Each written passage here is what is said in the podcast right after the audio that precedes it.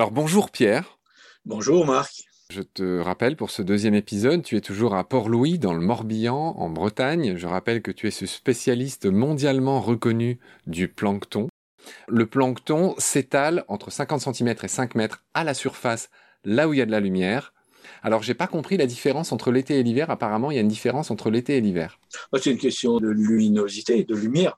Plus il y a de lumière, plus le plancton est attiré à la surface. Et au fur et à mesure que la lumière euh, décline, il va diminuer. L'endroit où j'ai vu le plus de phytoplancton dans ma vie, c'était en Antarctique.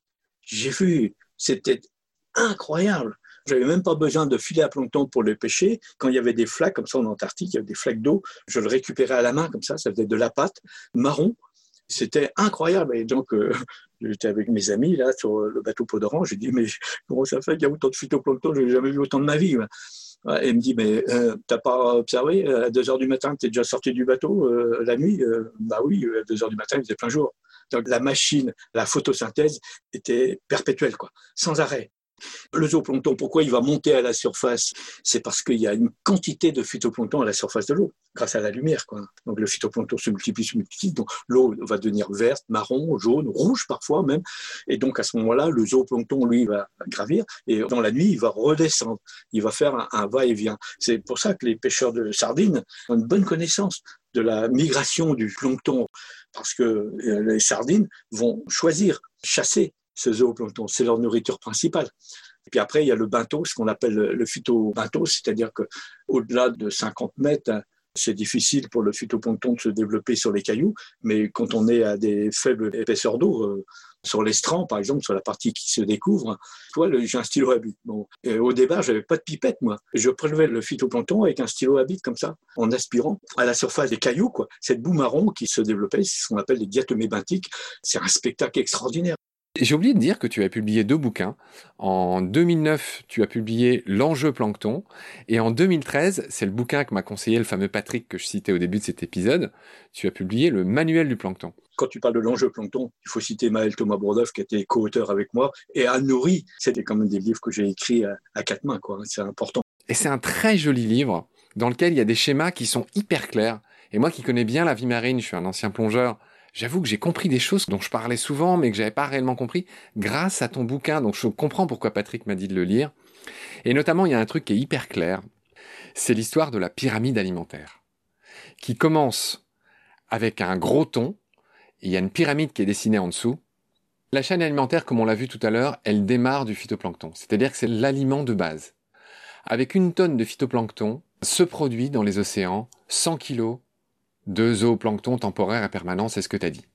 Ces 100 kg de zooplancton sont mangés par 10 kg d'alevins, de crustacés et de tout petits poissons. Ces 10 kg d'alevins et de crustacés et de tout petits poissons sont eux-mêmes nécessaires pour produire 1 kg de ce qu'on appelle le poisson fourrage. C'est-à-dire les sardines, les maquereaux, les sprates, les anchois, les petits poissons, en fait. Et c'est ce poisson fourrage que va manger, c'est ce kilo de poisson fourrage que va manger les thons, les requins, les très grands prédateurs apex, comme on disait. Et pour produire 100 grammes d'un thon, donc je vais redescendre cette échelle pour que ce soit clair pour tout le monde. 100 grammes de thon, il y a besoin d'un kilo de poisson fourrage pour produire 100 grammes de thon. Pour produire ce kilo de poisson fourrage, il y a besoin de 10 kilos d'alevins de crustacés et de tout petits poissons. Pour produire ces 10 kg d'alevin de crustacés de petits poissons, il faut 100 kg de zooplancton temporaire et de zooplancton permanent. Et pour produire ces 100 kg de zooplancton, il faut 10 fois plus, toujours c'est un rapport de 10, hein, il faut une tonne de phytoplancton. Voilà, moi j'ai la chance d'avoir ce schéma sous les yeux, il est hyper clair pour moi, mais ceux qui nous écoutent on l'ont pas, donc c'est pour ça que je voulais le rappeler. On a l'habitude de dire, en gros, pour résumer, hein, que 95% des protéines végétales et animales qui sont dans la mer sont invisibles. et tout le reste, les 5 ou 10 que l'on connaît, de protéines que l'on connaît, eh ben, c'est les poissons, les coquillages et les crustacés. Mais on va dire en gros, 90% de la biomasse est invisible. Et c'est ça qu'il faut protéger. Bien sûr qu'il faut protéger les 10%, les baleines, les requins, je suis prêt à signer des pétitions, mais qu'est-ce que je peux faire pour sauver le phytoplancton quoi? Cette biomasse, donc pour ça, cette puissance qu'a le phytoplancton, est extraordinaire. C'est une puissance incroyable. Alors on me dit, mais pourquoi? C'est parce qu'il se reproduit toutes les heures. Bref, il est en perpétuelle multiplication cellulaire ce que ne font pas les végétaux terrestres. Un arbre, il met un siècle parfois un chêne poussé, une herbe, du maïs, euh, des graminées, c'est quelques mois, quoi. C'est très long. Mais le phytoplancton, lui, il a cette capacité, cette machine à produire de la protéine végétale en permanence depuis la nuit des temps. Je voudrais qu'on parle un peu des sels minéraux. J'ai pris conscience de leur importance grâce à toi. Les rivières et ce qu'on appelle les bassins versants, donc toute l'eau qui s'écoule de la terre vers la mer, charrie beaucoup de choses, malheureusement beaucoup de pollution, mais elle charrie aussi beaucoup de sels minéraux qui sont le produit de l'érosion. Et ces sels minéraux finissent dans l'océan et le plancton s'en sert, le plancton en a besoin. Euh, je voudrais que tu me racontes ça et je voudrais que tu en arrives au phénomène d'upwelling. Les sels minéraux, bon, on va les trouver sur les roches, les cailloux, euh, donc il faut un courant assez fort. Les rivières sont là pour faire de l'érosion des roches qui vont décoller ces éléments minéraux. Mais il y a aussi les sels minéraux qui viennent de la dégradation de la matière organique terrestre. Un champ, une forêt, euh, voilà, va produire, euh, on va prendre l'exemple de la forêt, la forêt produit des arbres, les arbres produisent des feuilles, des feuilles tombent euh, au pied des arbres, les bactéries font leur boulot de décomposeurs, et tout ça se transforme ensuite en sels minéraux. Ces sels minéraux vont, par la pluie, ruisseler vers les ruisseaux, les rivières, les fleuves, et arriver dans l'océan. Donc c'est pour ça que c'est très important, parce que les meilleurs sels minéraux que l'on a trouvés, en fait, elles viennent des cimes des arbres. J'ai écrit un article d'ailleurs, des cimes aux abysses qui explique comment des cimes, des feuilles arrivent à enrichir euh, le plancton. Voilà, donc je viens d'écrire un, article aussi qui s'appelle pourquoi la sardine raffole des châtaignes C'est l'histoire justement de ce japonais qui plantait des arbres pour sauver euh, ses huîtres, parce qu'il s'est aperçu que les arbres, les feuilles, produisent des sels minéraux et de la silice et du fer en particulier, qui est très très important pour une microalgue qu'on appelle les diatomées. Et ces diatomées sont essentielles à la diversité des poissons, des coquillages et des crustacés. Voilà, les sels minéraux. Alors, bien sûr, euh, il y a ça, mais on me dit, mais au milieu de l'océan, il n'y a, a pas de forêt. Eh bien non, mais on a la chance d'avoir du compost euh, sous-marin à 5000 mètres, à 10 000 mètres de profondeur au fond des océans. Depuis 3 milliards et demi qu'il y a de la vie, il y a de la mort. Et quand il y a de la mort, il y a de la décomposition. Il y a des bactéries au fond des océans qui transforment tout ça en sels minéraux. Et il y a des airpellings, c'est-à-dire des courants sous-marins qui lèchent le fond des océans qui ramène des eaux froides à la surface, elle n'emmène pas que des eaux froides, elle emmène aussi euh, des eaux chargées d'éléments minéraux qui datent de la nuit des temps. Et c'est comme ça qu'il y a des blooms au milieu de l'océan, hein, de phytoplancton, parce qu'il y a des sels minéraux. Le zooplancton vient manger ce phytoplancton, et là, les industriels ont bien compris qu'il y avait du pognon à se faire, donc ils viennent là avec des bateaux industriels de la pêche minotière pour pêcher ces billions de tonnes de poissons pour faire de la farine, pour nourrir des poulets, des cochons, etc. Et c'est dramatique, quoi. Voilà. Pourquoi c'est dramatique? C'est dramatique parce que on tape sur une production de poissons fourrage, comme tu l'as appelé tout à l'heure, qui eux servent de nourriture. Donc ces poissons fourrages qui servent à la chaîne alimentaire. Et là, nous, on les réduit en farine, ces poissons, pour faire quoi? Des saumons, par exemple. Eh ben, il faut savoir qu'il faut entre 5 et 10 kilos de poissons fourrage pour faire un poisson d'aquaculture. Et ça, ça m'arrache le cœur, quoi de savoir que d'un côté, on accuse nos pêcheurs de piller la mer, etc. Mais là, les pêches minotaires, on continue, quoi, on continue. Je souscris complètement à ce que tu dis, mais voilà, je voudrais quand même enchaîner. Je voudrais que tu me donnes les grands représentants du plancton. Je voudrais que tu me parles des diatomées, des dinoflagellés, et que tu nous donnes quelques exemples de zooplancton. Voilà, 1, 2, 3, 4, 5, les plus grands types de plancton. Je veux bien que tu commences par les plus connus, par les diatomées. Les diatomées, il y en a des milliers d'espèces, on n'a pas tout découvert. Et donc, elles ont des, noms formidables, puisque les Tonema cossatum, Odentella, Orita, etc. Et puis après, il y a les dinoflagellés. Les dinoflagellés, c'est des microalgues qui sont apparus aussi dans les océans il y a très longtemps comme Ogodiolex, euh, comme euh, Dinophysis, etc. Donc ces microalgues euh, posent un problème parce qu'elles ont le droit d'exister. Hein. voilà, c'est un peu comme les champignons. Il y a les champignons mortels, il y a ceux qui vous donnent un petit peu des dérangements, des accélérations du transit intestinal, et puis d'autres qui sont très bons. Et eh ben, il faut savoir que dans les dinoflagellés, voilà, on, a aussi des espèces qui peuvent être parfois toxiques dans la chaîne alimentaire. Les diatomées, c'est elles qui sont ultra majoritaires dans le phytoplancton. Oui, parce que leur petite taille et leur valeur nutritionnelle, c'est les diatomées. Parce que des diatomées, on va avoir des crustacés, des huîtres, des coquillages, des poissons, etc. Les dinoflagellés, ça réduit euh, la consommation des poissons, des coquillages. Pour nous, les plus importants, c'est les diatomées. C'est quel pourcentage du plancton, les diatomées? Et raconte-moi aussi leur très beau squelette en silice. Les diatomées, je prends souvent un exemple d'une boîte de camembert ronde, avec un couvercle et un fond. Il faut imaginer que ce couvercle et un fond euh, soient en verre. D'ailleurs, je prends souvent des boîtes de pétri pour expliquer ce que c'est qu'une diatomée. Et la partie végétale, les protéines végétales sont à l'intérieur de cette boîte. Et quand euh, cette diatomée veut se diviser, c'est-à-dire deux, trois fois par jour, le boîtier, le couvercle se détache, le fond aussi.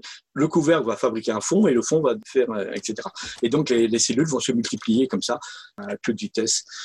Et donc, il y en a des petites, il y en a qui font 5-6 microns, mais il y a des diatomées en chaîne qui peuvent faire jusqu'à 1 mm de long. Hein. Donc, on a la nourriture pour toutes les bouches, quoi, toutes les tailles des bouches. Parce que ce qui est important dans le zooplancton, c'est la taille de la bouche. Parce qu'elles ont une toute petite bouche, elles ne peuvent pas manger. Euh, quand il y a des diatomées qui font 1 euh, mm de long parce qu'ils sont en chaîne, eh ben, il y a les copépodes, par exemple, le zooplancton qu'on appelle les copépodes, qui sont vraiment le pain de la mer, hein, euh, comme disait mon grand-père. les copépodes qui sont en plus grand nombre. Tu me demandes le zooplancton le plus important, c'est les copépodes. Les copépodes représentent une masse incroyable. Il y a un gars qui a fait un calcul un jour en expliquant que sur une balance, pour avoir le poids des copépodes qui sont dans la mer, c'est comme si on prenait 7 milliards d'êtres humains, on prend une moyenne de 50 kilos, hein, et ben ce serait le poids des humains sur la planète qui serait l'équivalent du poids des copépodes en permanence dans les océans. Et comme les copépodes, leur nourriture euh, privilégiée, c'est les diatomées, donc on voit bien qu'il y a le lien. Donc diatomées copépodes, euh, poissons, bien sûr. C'est ça. Il y a des dizaines de milliers d'espèces de diatomées. Leur grande particularité, c'est d'être entouré d'un exosquelette fait en silice, qui a un nom assez rigolo qui s'appelle le frustule. Ça fait partie des plus belles formations de la nature. Il y a des squelettes de diatomées au microscope. Tu peux m'en parler? Oui, parce que nous, pour faire du verre, il faut monter à des milliers de degrés de température la diatomée, à 1 ou 2 degrés, elle est capable de fabriquer des structures incroyables à des températures très basses. Donc le jour où il y aura un ingénieur, un scientifique qui va découvrir comment la diatomée fabrique du verre et des squelettes, comme tu viens de me le dire, euh, on va faire un pas de géant sur la fabrication du verre. Alors des diatomées, on en trouve, moi j'en ai trouvé euh, fossiles de 25 millions d'années euh, en Auvergne. Et là, ce qu'on appelle la diatomide, Hein, voilà, parce que bon, les océans n'ont pas toujours été ce qu'ils étaient à, l'époque en Auvergne, il y avait des océans, et donc il y avait une production de diatomées donc, qui se sont déposées, et les frustules, le verre est indestructible. Donc moi j'ai trouvé des formes de diatomées euh, intactes depuis 25 millions d'années, mais intactes, hein, parce que c'est du verre, c'est solide.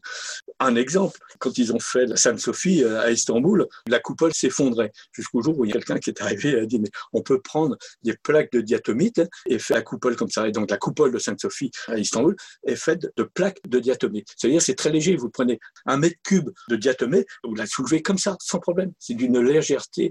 Alors pourquoi c'est léger? Bah Parce que c'est des boîtes de verre, en fait. Hein, pensez à la boîte de camembert, avec du plein et du vide. Et il y a autant de vide que de plein. En résumé, je voulais qu'on ait quelques noms de ce qui constitue le plancton.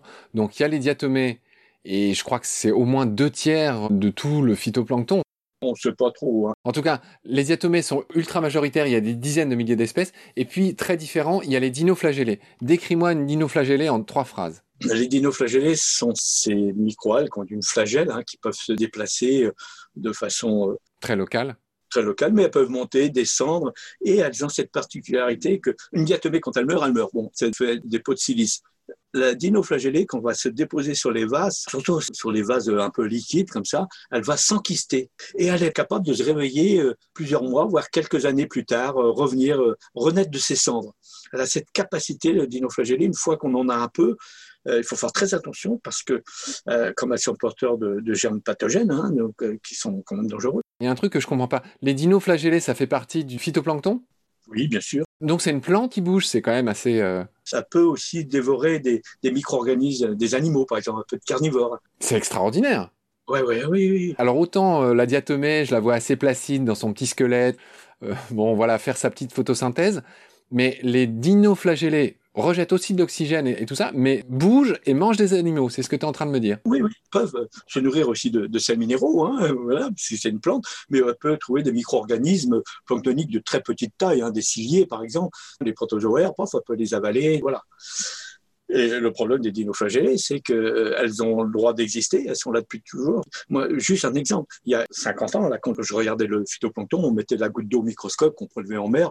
80% c'était des diatomées, quoi. C'était vraiment un spectacle extraordinaire.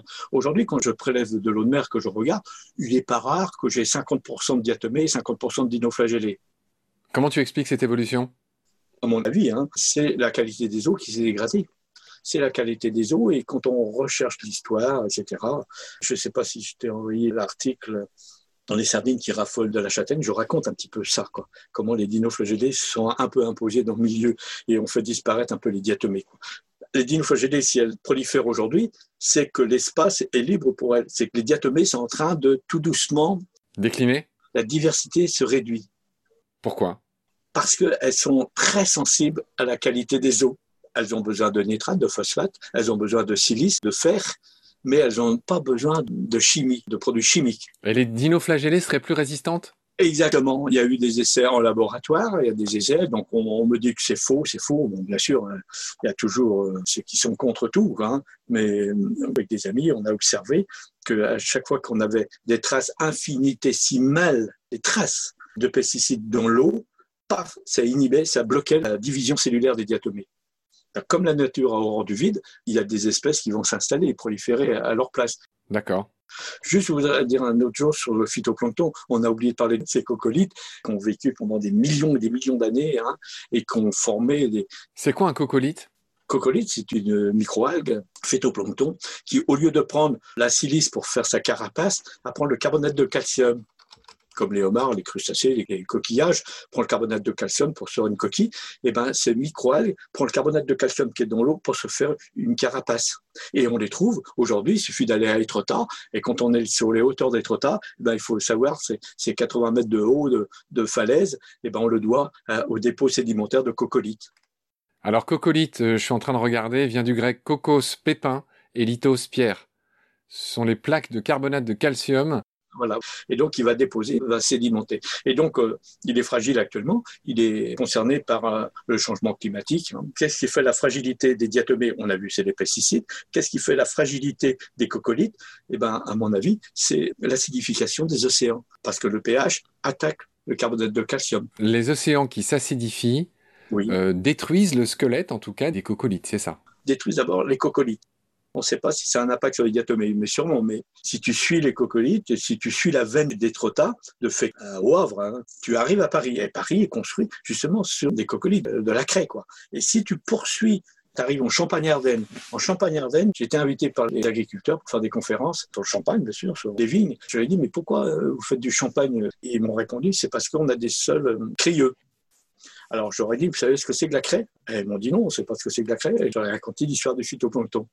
Ce qui est incroyable, c'est quand vous êtes en Champagne d'Ardenne et que vous buvez une coupe de champagne qui est en verre, et quand on sait que le verre, c'était des sables siliceux, diatomées, et que le vin, le champagne que vous mettez dans la coupe, il est là parce que vous avez des sols crayeux et que la craie favorise la fabrication du champagne. Voilà, vous avez fait le tour de la planète, quoi. Pierre, je voudrais que tu me donnes quelques exemples de zooplancton. Parle-moi des copépodes, parle-moi des stars, parle-moi des plus connus. Les copépodes, c'est le roi du plancton, du zooplancton, c'est celui qu'on apprécie parce qu'il pullule. Il y a des tout petits copépodes qui font quelques dizaines de microns, d'autres qui font plus d'un millimètre. Hein, qui vont servir de nourriture aux requins pèlerins. Ça, c'est le copépode. Et puis alors, un deuxième, quand je demande à des enfants, euh, pour eux, le plancton, c'est quoi? Ils te disent le krill. Et ils ont raison, parce que le krill, c'est un mycidacé, une sorte de petite crevette, mais qui n'a pas évolué, qui n'est pas devenu crevette, qui est resté mycidacé, qui est resté planctonique, zooplancton permanent et qui sert de nourriture aux baleines. Donc ça, c'est pour le zooplancton. Les copépodes sont des crustacés qui sont tout petits, qui sont libres et parasites, externes ou internes d'organismes variés, qui vivent dans l'eau de mer et dans presque tous les habitats d'eau douce. C'est-à-dire que les copépodes, c'est aussi l'énorme chose qu'il fallait qu'on rappelle, mon cher Pierre, c'est que du plancton, il n'y en a pas seulement dans les océans, il y en a beaucoup plus, en fait, dans l'eau douce. Il y a dix fois plus de plancton dans l'eau douce à volume égal que dans l'eau de mer. Donc le plancton, il y en a partout. Hein. Il y en a à côté de chez nous. Dans n'importe quelle flaque d'eau, il y a du plancton, n'est-ce pas? En eau douce, il y en a, mais c'est la diversité qui est moins grande dans l'océan, la diversité est énorme. Mais on le trouve dans l'eau. Mais moi, j'ai vu euh, du plancton de montagne. On en trouve aussi sur la glace. Quand vous voyez la neige qui est verte, jaune ou rouge, il suffit de prélever un peu de cette glace et de mettre une goutte d'eau au microscope. Et là, vous voyez apparaître du phytoplancton. Pour finir, sur les copépodes, les copépodes, ça ressemble en gros à des toutes petites euh, crevettes. Hein. C'est quoi leur taille à peu près? Une dizaine de microns à plusieurs millimètres. Parce qu'il y a des gros copépodes qu'on appelle les calanus. D'accord. Et juste pour finir, Pierre, à part les copépodes dans le zooplancton, il y a d'autres stars très connues? Oui, il y a ce qu'on appelle les rotifères, très connus par les aquaculteurs. C'est la première nourriture qu'ils donnent au bar. Par exemple, quand le bar va avoir une bouche assez grande, c'est des petits vers marins qui restent. Tout le monde connaît les vers dans la vase, mais il faut savoir qu'il y a des vers marins qui restent planctoniques toute leur vie, les rotifères. Rotifères du latin rota, roue.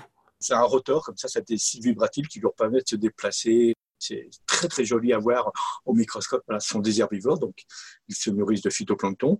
Ah oui, c'est intéressant, les rotifères qui ont deux couronnes de cils qui leur entourent la bouche, qui tourbillonnent dans le sens contraire pour faire rentrer l'eau et les particules de nourriture qui l'accompagnent. Voilà. Ok. Alors, copépode, rotifère, une troisième, Pierre? Les zoés de crevettes, parce que c'est les crevettes qui dominent le monde des crustacés dans les océans, hein. soit des crevettes japonaises ou le bouquet qu'on trouve au Glénan, sont les crevettes. Et donc, elles passent par un stade larvaire qu'on appelle zoé. D'accord, donc ça c'est un exemple. Ensuite? Les poissons, euh, à la naissance, euh, ont une vie planctonique euh, avant de se métamorphoser. La bouche, des fois, n'est pas développée. Le zooplancton temporaire, c'est tous les poissons. Hein. Je pense qu'on a fait le tour. On a fait le tour des exemples. On va se retrouver évidemment très bientôt pour la suite. Salut Pierre. À bientôt.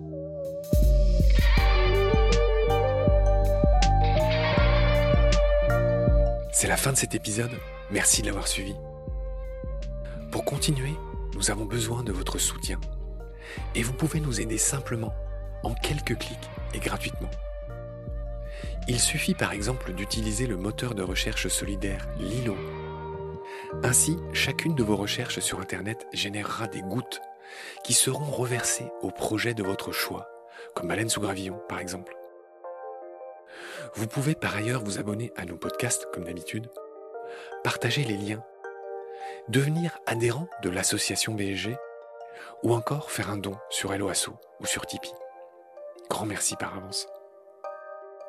Je remercie tous mes équipiers pour leur aide précieuse. Je vous retrouve bientôt pour de nouveaux épisodes et d'ici là, prenez soin de vous et de ce qu'il y a autour de vous. Merci. À bientôt.